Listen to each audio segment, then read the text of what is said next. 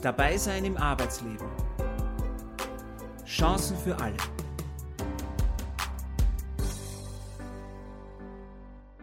Der Podcast von Dabei Austria. Herzlich willkommen, sagt Sandra Knopp. Heute stelle ich Ihnen Lea vor. Diese Abkürzung steht für Leben mit Epilepsie in der Arbeitswelt. Initiiert hat dieses Projekt das in Graz beheimatete Institut für Epilepsie.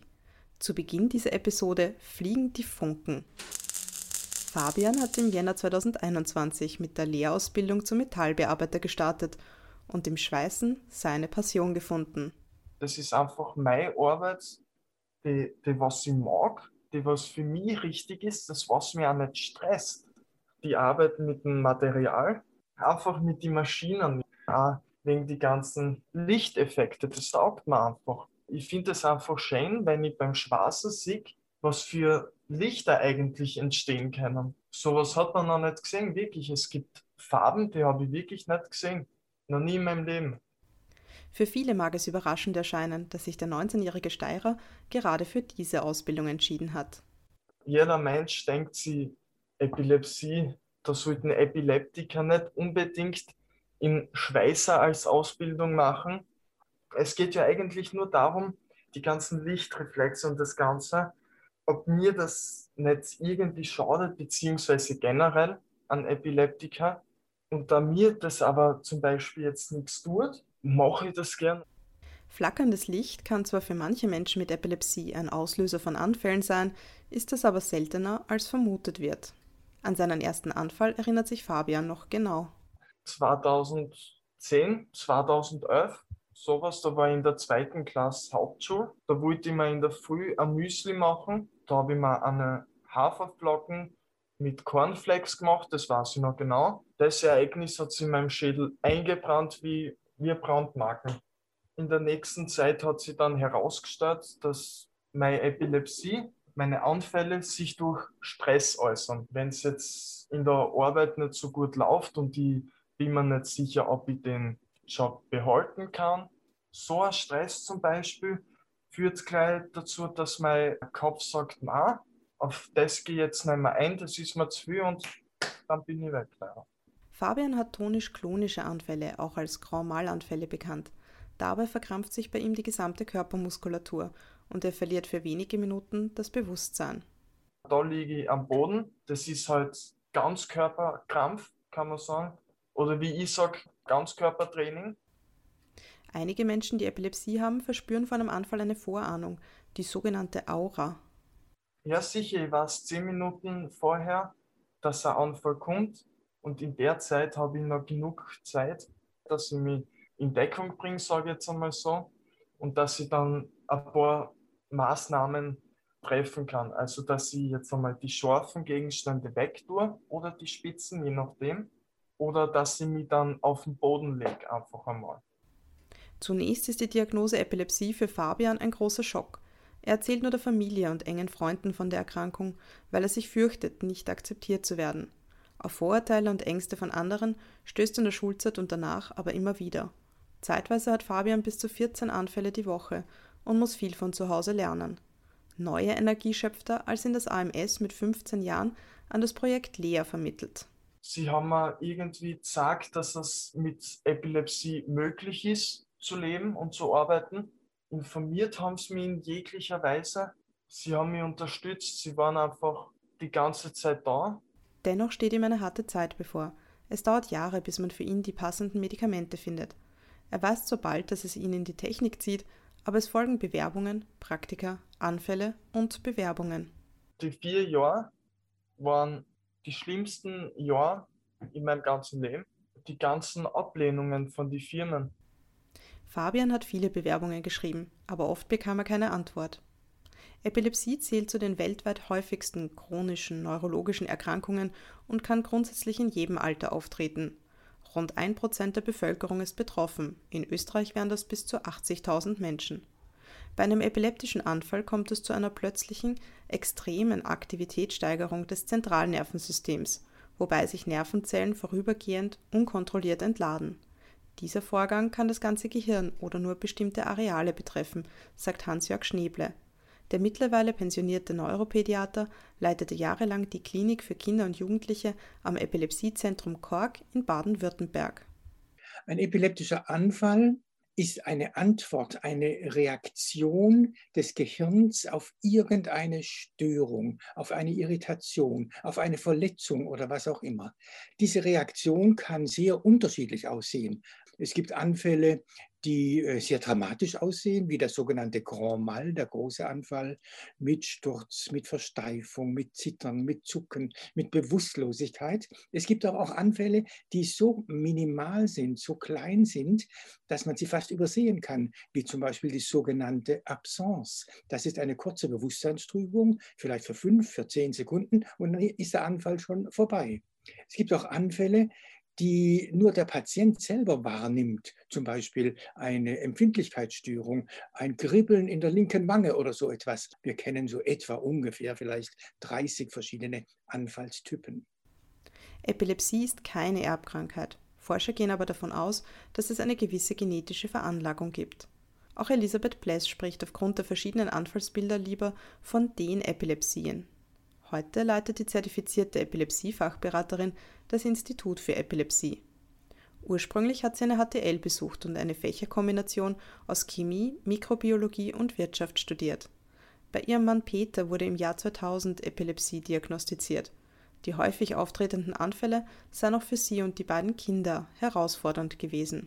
Er hat so kurz vorher gespürt, dass ein Anfall kommt. Das hat er bis zu zehn Minuten hinauszögern können. Dann hat er sich irgendwo hingesetzt, wo er das Gefühl hat, es kann ihm nichts passieren. Und dort äh, hat er dann zum Schmatzen begonnen und so auf die Seite geschaut, Löcher in die Luft geschaut. Das hat so vier, fünf Minuten gedauert und dann im Anschluss hat er nicht gewusst, warum er irgendwo ist. Also warum sitze ich jetzt in der Wiese und bin nicht daheim in der Küche. Und so nach einer halben Stunde äh, hat er wieder gewusst, was er machen wollte. Und wenn das aber sehr oft hintereinander war, dann ist er sehr müde geworden davon. Nach unzähligen Untersuchungen und Behandlungen stellt sich heraus, dass Peter nicht auf Medikamente anspricht, aber eine Operation möglich wäre. Doch kurz nach der OP im Jahr 2004 kehrt die Epilepsie zurück und er hat vorübergehend sogar Probleme beim Sprechen. Dennoch entscheidet er sich zehn Jahre später für eine zweite OP und ist seither anfallsfrei. In all den Jahren liest seine Frau Elisabeth Fachbücher, sie besucht Konferenzen, tauscht sich mit Betroffenen und Angehörigen aus und sie absolviert in Deutschland berufsbegleitend die Ausbildung zur Epilepsie-Fachberaterin. Es hat damals, aber leider auch vielfach heute etwas damit zu tun, wie gut ist mein Bildungsstand, dass ich zu der Therapie komme, die ich brauche. Also es ist viel persönliches Engagement von Betroffenen und Angehörigen notwendig, damit sie zu einer optimalen Therapie kommen. Man bekommt auch heute relativ wenig Infomaterial in der Hand, obwohl es Infomaterial gibt. Und im Internet ist das Problem, dass wesentlich mehr Falsches drinnen steht als Richtiges. Und solange ich auf der Suche nach Informationen bin, kann ich die Informationen ja nicht nach ihrer Qualität gut bewerten da war klar, es braucht einfach noch mehr Unterstützung. 2005 gründet Elisabeth Pless mit einer Handvoll Betroffener den Verein Epilepsie Interessensgemeinschaft Österreich. Der Verein unterstützt etwa mittels Peerberatung und Informationsveranstaltungen. Parallel dazu entsteht 2010 in Kooperation mit der ÖSB Consulting die gemeinnützige GmbH Epilepsie und Arbeit, die seit 2015 Institut für Epilepsie heißt. Die Namensänderung war irgendwann notwendig, weil wir einfach heute andere Projekte auch machen, eben beraten zu allen Themen rund um Epilepsie, ob das jetzt Schule ist oder Kindergarten, Arztsuche, Führerschein. Geschäftsführerin Elisabeth Pless ist weiterhin auch in der Beratung tätig. Gestartet ist das Team 2010 in der Steiermark mit zwei Mitarbeitern. Mittlerweile sind es neun Beraterinnen und Berater. Die Arbeitsmarktsituation ist für Betroffene nach wie vor schwierig. Viele stoßen auf Barrieren im Kopf.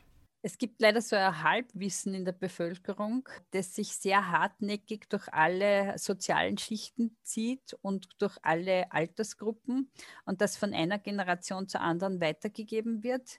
Epilepsie wären Gramalanfälle, also diese großen Anfälle, wo man stürzt. Epilepsie wäre Mehrfachbehinderung, kognitive Einschränkungen, meistens Spastik oder sowas noch dabei oder überhaupt Rollstuhl. wenn die Leute ganz viel wissen, glauben sie, dass man einen Keil im Mund stecken muss bei der ersten Hilfe. Da wird auch nicht differenziert nach, es gebe andere Anfälle. Und das vierte, wenn Sie ganz, ganz viel wissen, glauben Sie, man darf nicht in die Disco gehen, weil Flackerlicht ist ganz schlecht. An all diesen Aussagen haftet natürlich ein Teil Wissen, aber der Rest ist Vorurteil. Denn nicht alle Anfälle sind Grammalanfälle, nicht alle Leute mit Epilepsie haben kognitive Einschränkungen, ganz im Gegenteil. Im Durchschnitt hätten Menschen mit Epilepsie denselben IQ wie die restliche Bevölkerung. Auch dass Menschen mit Epilepsie prinzipiell nicht Auto fahren dürfen, stimmt so nicht. Woher kommen die vielen Mythen, die die Inklusion am Arbeitsmarkt erschweren? Fallsucht. Valentinskrankheit. Prophetenübel. St. Paul's Disease. Mondsucht. Dämonisches Leiden. Krankheit, vor der man ausspuckt. Zuchtroute Christi. Wallenzucht. Kaum eine andere Krankheit trägt so viele Bezeichnungen wie die Epilepsie. Sie gilt sogar als Krankheit der tausend Namen. Die Kulturgeschichte der Epilepsie ist die Leidenschaft von Hans-Jörg Schneeble. Er hat sogar ein eigenes Epilepsiemuseum in Kork, das liegt in Baden-Württemberg, gegründet. Einer der ältesten Epilepsienamen stammt aus der Gesetzessammlung von König Hammurabi. Der hat etwa gelebt 1700 vor Christus. Dort heißt es nämlich in einem der Paragraphen, wenn ein Mann einen Sklaven kauft und dieser Sklave erleidet innerhalb von 100 Tagen die Bennu-Krankheit, dann hat der Mann das Recht, den Sklaven zurückzugeben und das Geld, das er gezahlt hat, wiederzubekommen. Im antiken Griechenland hieß Epilepsie die heilige Krankheit, weil man dachte, diese schwere Erkrankung müsse von den Göttern kommen. Erst ein griechischer Mediziner, der um 400 vor Christus lebte, veränderte das Bild. Hippokrates hat dann allein durch seine Beobachtung, durch seine Beschäftigung mit den Krankheiten und ja sogar mit Tierautopsien nachgewiesen, dass die Epilepsie eine Erkrankung des Gehirns ist, eine natürliche Krankheit, die man erkennen und behandeln kann, wie andere Krankheiten auch. Auch der Begriff Epilepsie soll auf ihn zurückgehen. Dieses Wort Epilepsie kommt aus dem Altgriechischen. Das Verb epilamba, nein, heißt jemand packen, jemand angreifen, jemand auf jemand Zugriff nehmen. Im christlichen Mittelalter glaubten die Menschen nicht mehr an körperliche Ursachen, sondern sahen Epilepsie als besonders schwere Strafe Gottes an. Man hat sie eben als Sünder angesehen, man hat sie als Arbeitskraft, so meinte man, nicht gebrauchen können. Sie hatten damit keinen Beruf, sie waren also arm, sie standen schon damit am Rand der Gesellschaft. Und so waren die Epilepsiekranken immer eine besondere Gruppe, die gesellschaftlich ausgeschlossen war. Epilepsiekranke und ihre Angehörigen suchten Hilfe beim heiligen Valentin. Erst in der frühen Neuzeit begann sich wieder der Gedanke durchzusetzen, dass Epilepsie eine körperliche Erkrankung ist. Die moderne Epileptologie begründete sich im 18. Jahrhundert. Dass Epilepsie den Intellekt in aller Regel nicht beeinflusst, zeigt die Prominentengalerie im Epilepsiemuseum Kork. Wir wissen zum Beispiel von einer berühmten Persönlichkeit der Geschichte, dass sie eine äh, recht schwere Epilepsie hatte, nämlich von Cäsar. Cäsar, der ja im ersten Jahrhundert vor Christus äh, gelebt hat, war epilepsiekrank und die Biografien über ihn, die schon zu seinen Lebzeiten äh, oft angefangen wurden, berichten eindeutig davon, dass Cäsar solche epileptischen Anfälle hatte. Unter den Karolingern war es Karl III., der eine Epilepsie hatte. Oder später der Kardinal Richelieu hatte eine Epilepsie. Napoleon hatte eine Epilepsie. Sein großer Gegenspieler Erzherzog Karl von den Habsburgern hatte eine Epilepsie.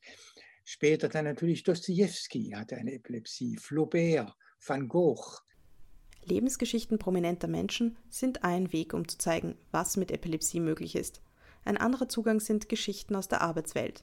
Metro Cash and Carry, kurz Metro, betreibt hierzulande zwölf Großmärkte und beschäftigt rund 2000 Mitarbeiterinnen und Mitarbeiter. Bewerbungen von Menschen mit Behinderungen und chronischen Erkrankungen sind ausdrücklich erwünscht, betont Metro-Personaldirektorin Elke Berger. Im vergangenen Jahr kam sie beruflich mit dem Thema Epilepsie in Kontakt. Konkret haben wir die Bewerbung erhalten und sie ist eben auf diese Offenheit im Unternehmen geprallt, unabhängig von vielleicht gedachten Einschränkungen, vollkommen frei die Kandidatin, den Kandidaten zu interviewen, in einem ganz regulären Bewerbungsprozess zu integrieren und der Kandidat, die Kandidatin ist als Sieger rausgegangen. Und das ist einfach ein sehr, sehr schönes Beispiel. Seit fast 30 Jahren ist Elke Berger im Personalwesen tätig. Sie sagt, dass es bei den Bewerberinnen und Bewerbern auf die Fähigkeiten und die Persönlichkeit ankommt. Eine Einschränkung spiele dabei eine untergeordnete Rolle.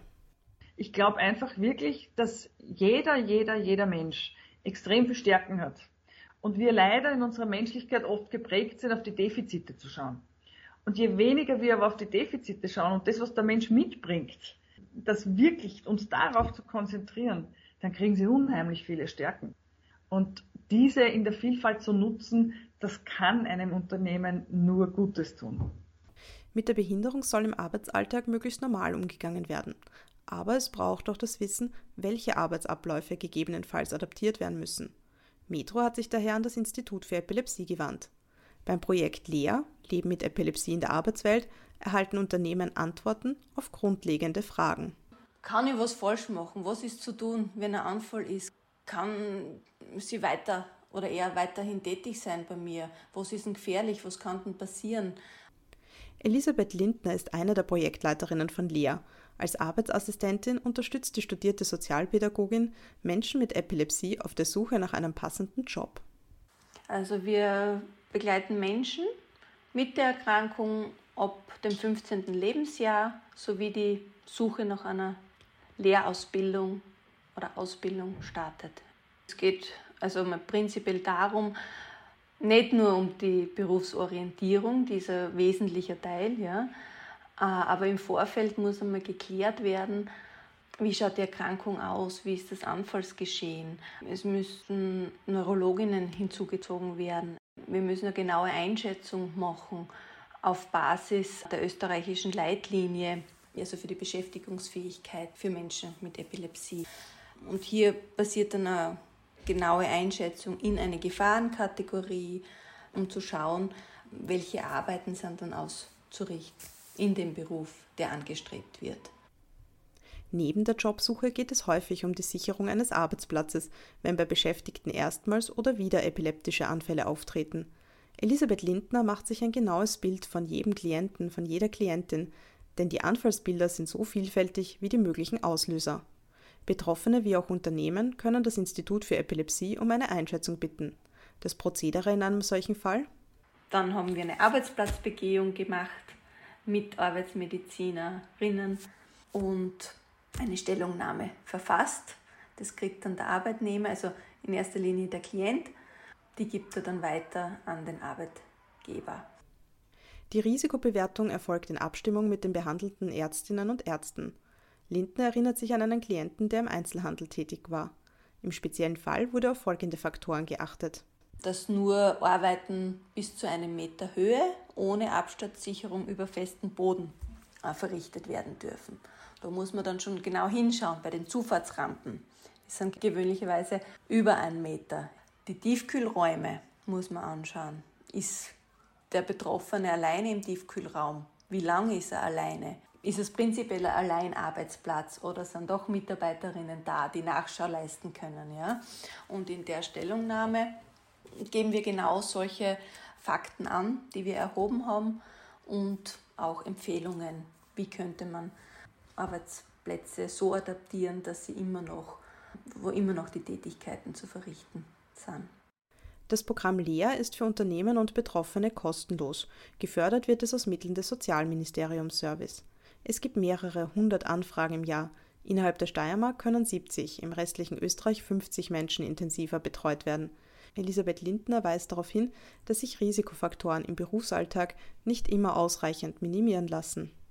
Ich meine, man muss natürlich auch sagen, es kann immer auch herauskommen bei, bei Arbeitsplatzsicherungen, dass der Beruf nicht zum Ausüben ist. Also das sagen wir auch immer wieder, wenn wir hinzugezogen werden, wir erheben, aber es kann auch herauskommen, dass das jetzt nicht mehr geht. Also und das muss auch bewusst sein, ja.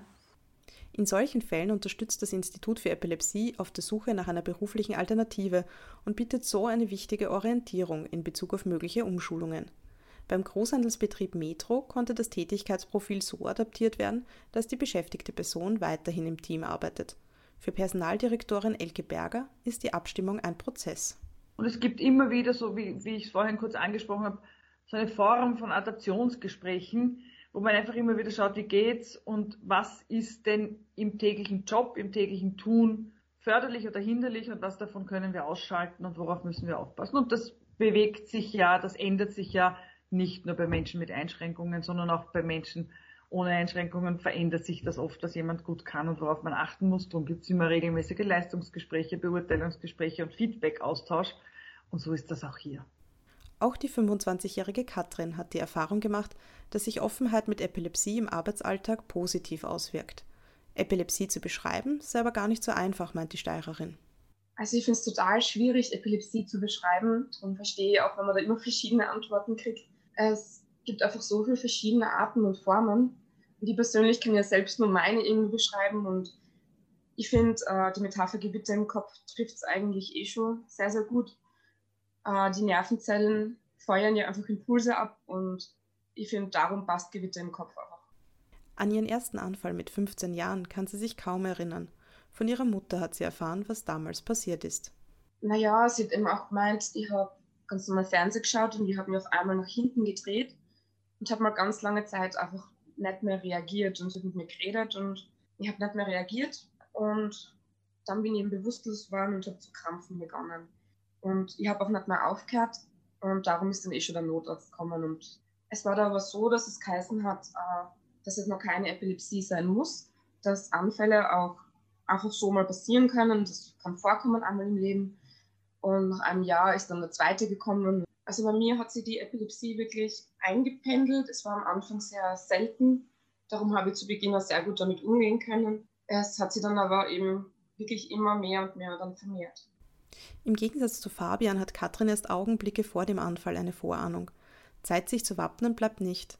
Bei ihr dauern die Anfälle, bei denen sie das Bewusstsein verliert, zwei bis drei Minuten. Durch einen Artikel in einer Zeitschrift wird Katrins Mutter auf das Institut für Epilepsie aufmerksam und organisiert eine Beratung für ihre Tochter. Ich habe mich regelmäßig eben mit einer Mitarbeiterin getroffen und wie gesagt, das war eben vor allem die Berufschancen und verschiedene Arbeiten das Thema. Wir haben gemeinsam versucht, Lebensläufe zu verfassen und sie hat mich dabei einfach unterstützt, weil ich immer sehr, sehr unsicher war, wie ich das mit meiner Epilepsie am besten anbringen könnte oder wann ich das am besten erzähle und das waren einfach lauter Themen, die ich mit ihr besprechen habe können. Die Steirerin studiert Sozialpädagogik, steht momentan kurz vor dem Masterabschluss. Schon während des Studiums hat sie in verschiedenen Bereichen gejobbt. Heute weiß sie, wann sie ihre Epilepsie im Laufe einer Bewerbung am besten anspricht. Also ich habe es nicht direkt in dieses Bewerbungsschreiben schon reingeschrieben, weil das einfach was ist, was ich lieber gern persönlich erzählt hätte. Ich habe einfach Angst gehabt, dass das dann einfach nicht für mich spricht und ich das aber gar nicht selbst dazu komme, das jetzt zu erklären und darüber zu sprechen. Aber dann beim Bewerbungsgespräch bin ich darauf eingegangen. Katrin sagt, dass sie zum Glück mit Familie und Freunden offen über die Epilepsie sprechen konnte. Dass sie diesen Teil des Lebens im Berufsleben nicht ausspart, hat sich für sie als richtig erwiesen.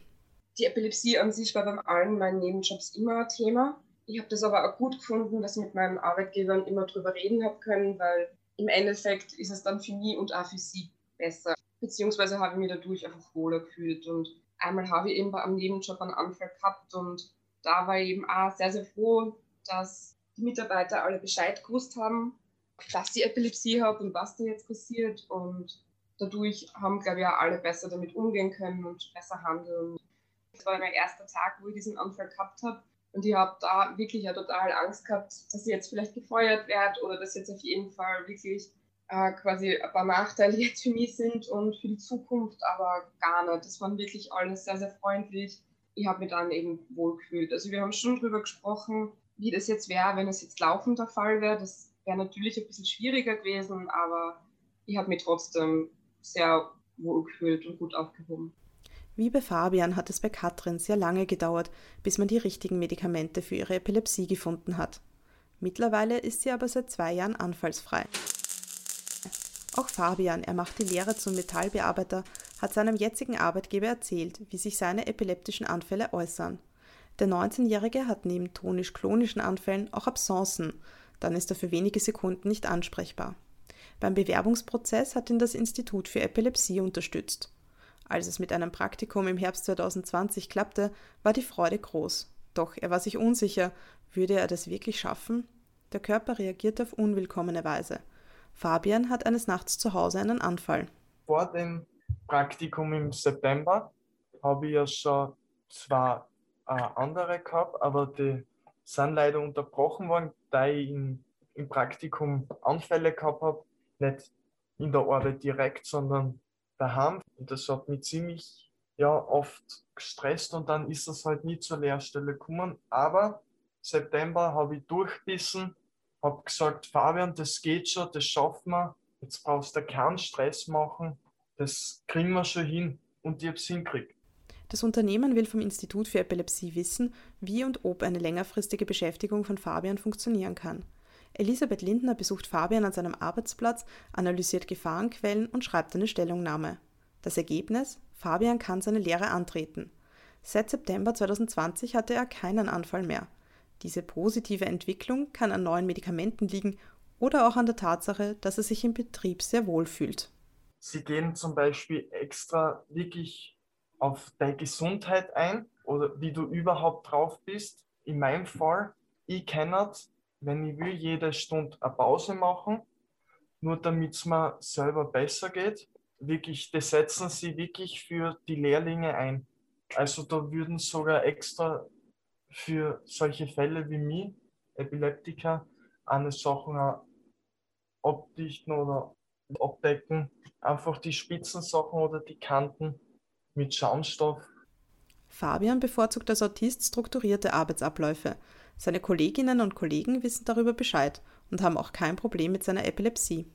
Der Ausbilder, der hat zum Beispiel, bevor ich angefangen habe, hat er schon die ganzen anderen Trainer und die anderen Vorgesetzten hat er schon Bescheid gegeben, falls einmal was ist, dass man darauf vorbereitet sein kann.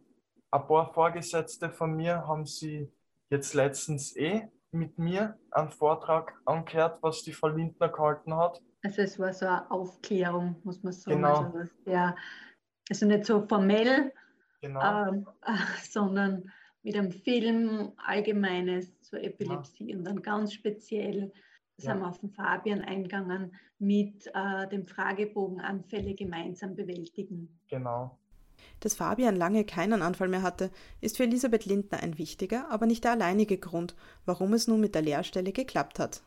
Ja, und da war der Fabian sehr offen und das hat sehr, sehr viel dazu beigetragen, Ja, dass ich das muss so gut aber auch dazu angekommen sagen, ist. ich bin nur so offen, weil mir das so wichtig ist, wenn jemand weiß, wie er mit mir, sage jetzt einmal, zum Umgehen hat. Sagen wir jetzt einmal, wenn ich einen Anfall habe.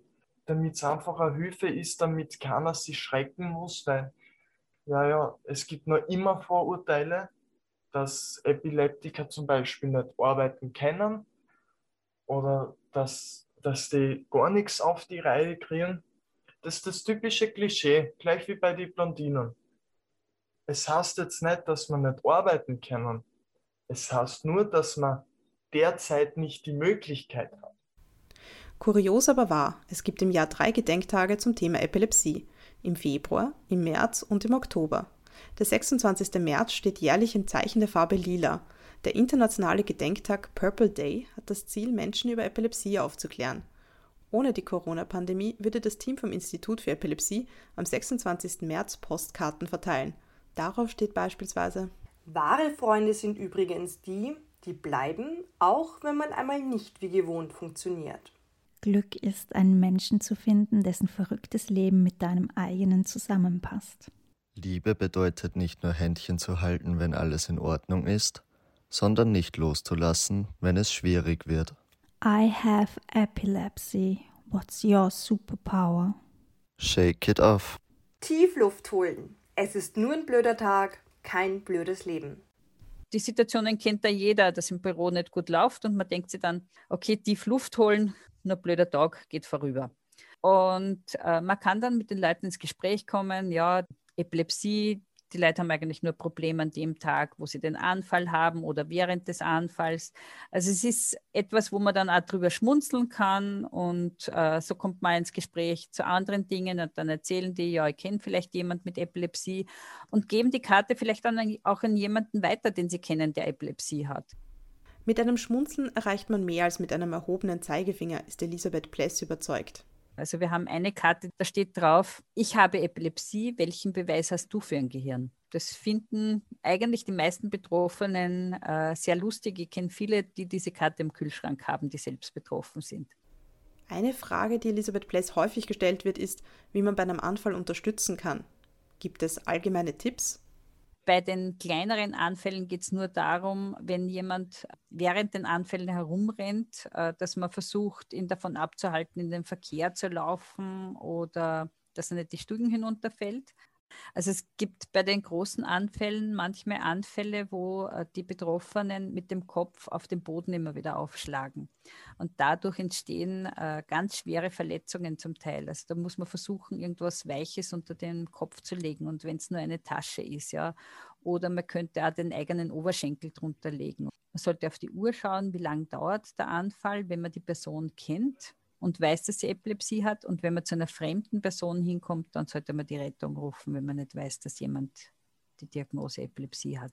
Weil dann kann ich als Laie nicht entscheiden, ist das der erste Anfall, hat er vielleicht einen Herzinfarkt oder einen diabetischen Schock, wenn er am Boden liegt und krampft. Für die Zukunft hat Fabian folgenden Wunsch.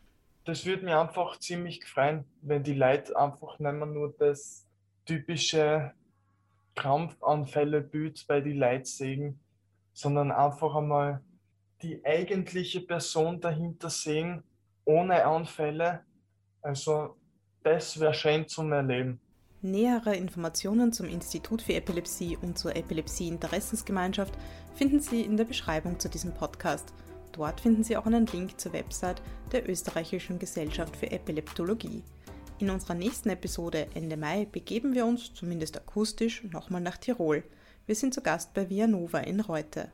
1994 gegründet, lag der Fokus des Elternvereins für behinderte Kinder zunächst an der Schulintegration. Seit der Abschaffung der Sonderschule vor mehr als 20 Jahren sind die Aufgabenfelder gewachsen. Der Verein setzt sich für die berufliche Integration in den ersten Arbeitsmarkt und einen selbstbestimmten Alltag ein. Herzlichen Dank fürs Zuhören. Auf Wiederhören und bis zum nächsten Mal sagt Sandra Knopp.